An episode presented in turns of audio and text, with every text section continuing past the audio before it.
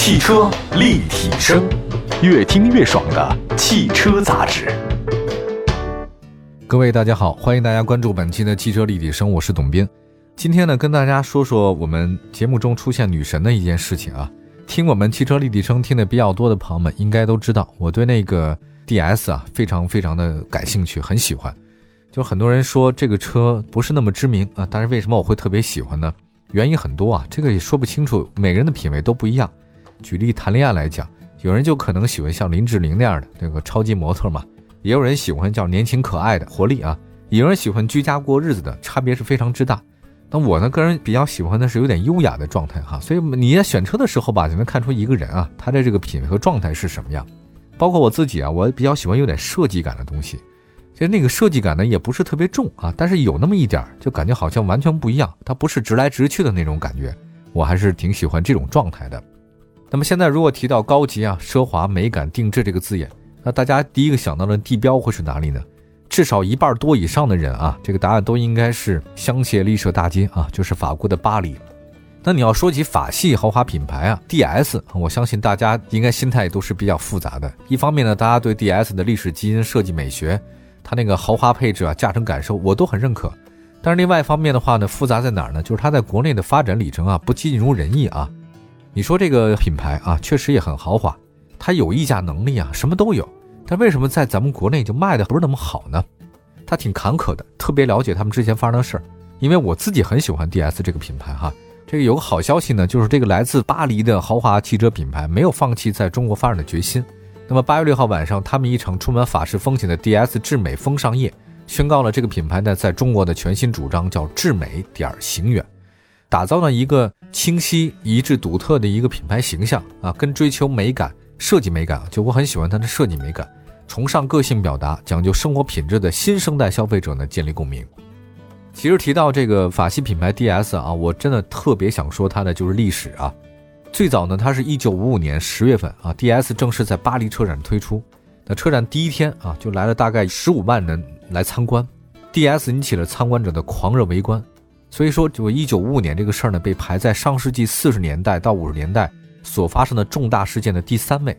就是你知道排在它前面是什么事儿呢？就是二战宣布停战啊！你想想看，DS 横空出世啊！一九五五年到一九七五年，DS 呢有三次特别大的改造。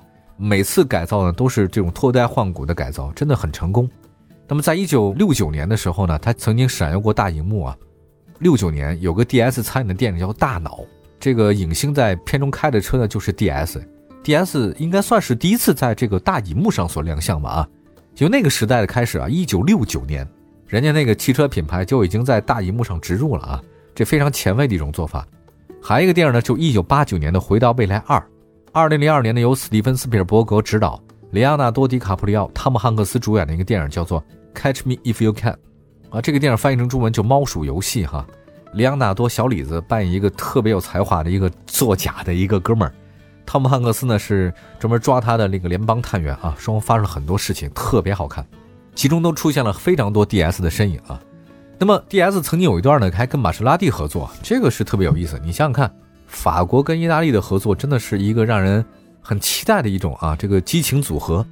其实 DS 研发团队在一九六一年变得希望开发一款运动型轿车。那么在雪铁龙跟玛莎拉蒂合作以后呢，SM 这个车呢应运而生了啊，绝对是一个奢华的技术创作。玛莎拉蒂加脚为九十度的全铝 V 六发动机，运动基因突出啊，非常好。那这个 SM 的车呢，也曾经成为法国政府首脑的正式访问的专属座驾。那英国女王伊丽莎白二世和法国总统密特朗都坐过这个改装的座驾啊。后来有一段 S M 呢被改成三厢车型，一度成为元首啊座驾这个车型特别火爆。二零零九年的 D S 三亮相了日内瓦车展，当时日内瓦车展的时候呢，新一代的 D S 三呢算是重新诞生吧，可以叫重启啊。当时 D S 的话呢延续了大都会的精神，驾乘感受特别的好。这个 D S 三虽然不是很大，就感觉很时尚啊，典型的法国车。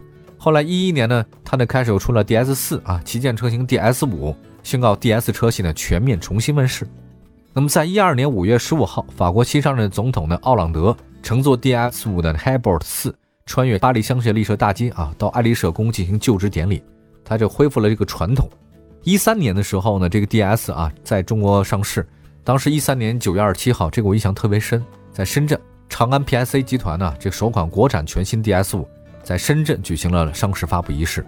一四年 DS 五 LS 的荣耀上市啊，我开的就是一四年这部 DS 五 LS，特别好看。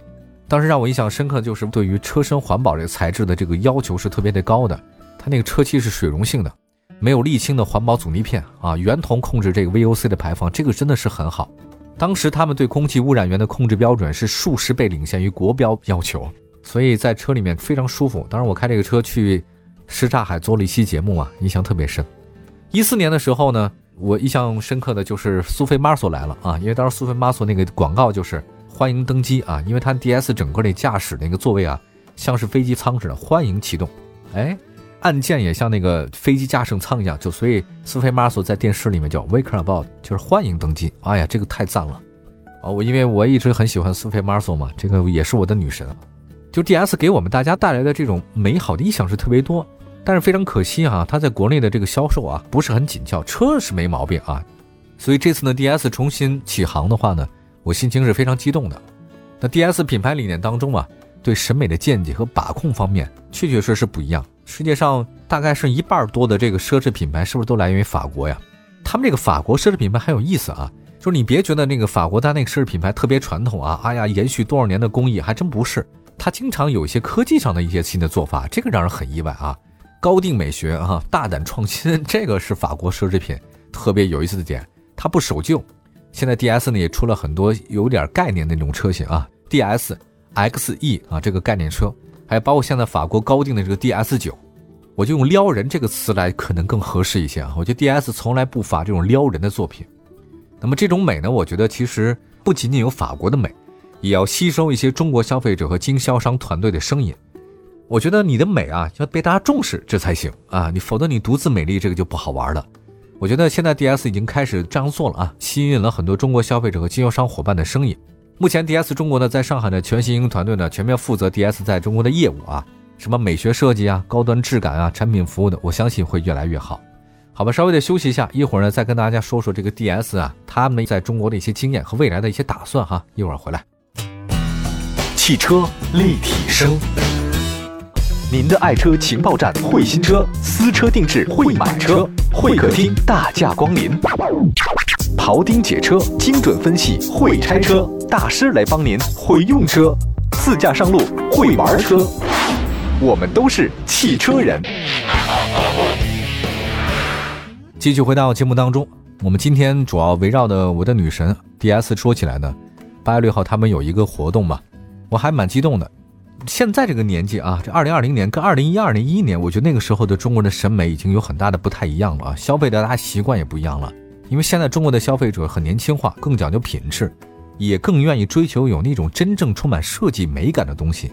我发现这几年我的审美状态好像不太一样了，对吧？人总是在变的嘛。而且现在中国消费者呢，也不是说像我们那个时代，我是七零后嘛，他有八零后、九零后，现在的九零后、零零后特别愿意表达自己，所以未来呢，据说 DS 呢将会更加倾向于这些年轻消费群体。与崇尚个性表达的消费者呢，琴瑟和鸣。嗯，PSA 的集团执行副总裁，DS 品牌的全球首席执行官阿特丽斯·富切女士呢，她这么说的。她说呢，中国呢是年轻、充满活力的市场，对 DS 品牌呢有着非常重要的战略意义。她说，尽管我们过去在中国呢经历很多挑战，但是 DS 品牌在中国的发展坚定信心、信念也从来没有改变过。在 PSA 集团的全面支持之下。我们会不遗余力的让 DS 品牌在中国呢重新焕发活力。那么现在它那个全新品牌主张是什么呢？叫至美行远。DS 呢将陆续推出各种系列活动，打造清晰的一致的独特的品牌形象，让讲究生活品质的新生消费者呢有情感共鸣。那么 DS 九其实是 DS 的一种旗舰车型了，完全以后会在中国生产制造，并且供应全球。新车呢分出四款车型，像里沃利、歌剧院、蒙马特和运动版。延续了 DS 旗下车型一贯的前卫作风和豪华内饰，同时呢搭载 L2 级的驾驶辅助，标配呢驾驶员疲劳监测、自动泊车和夜视功能。这个车型的话，预计呢会在2020年下半年正式上市啊，两种动力组合。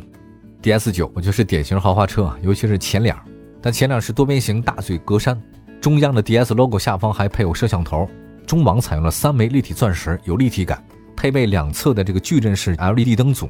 还要包括纵向布局的 LED 的日间行车灯，时尚感是特别的好。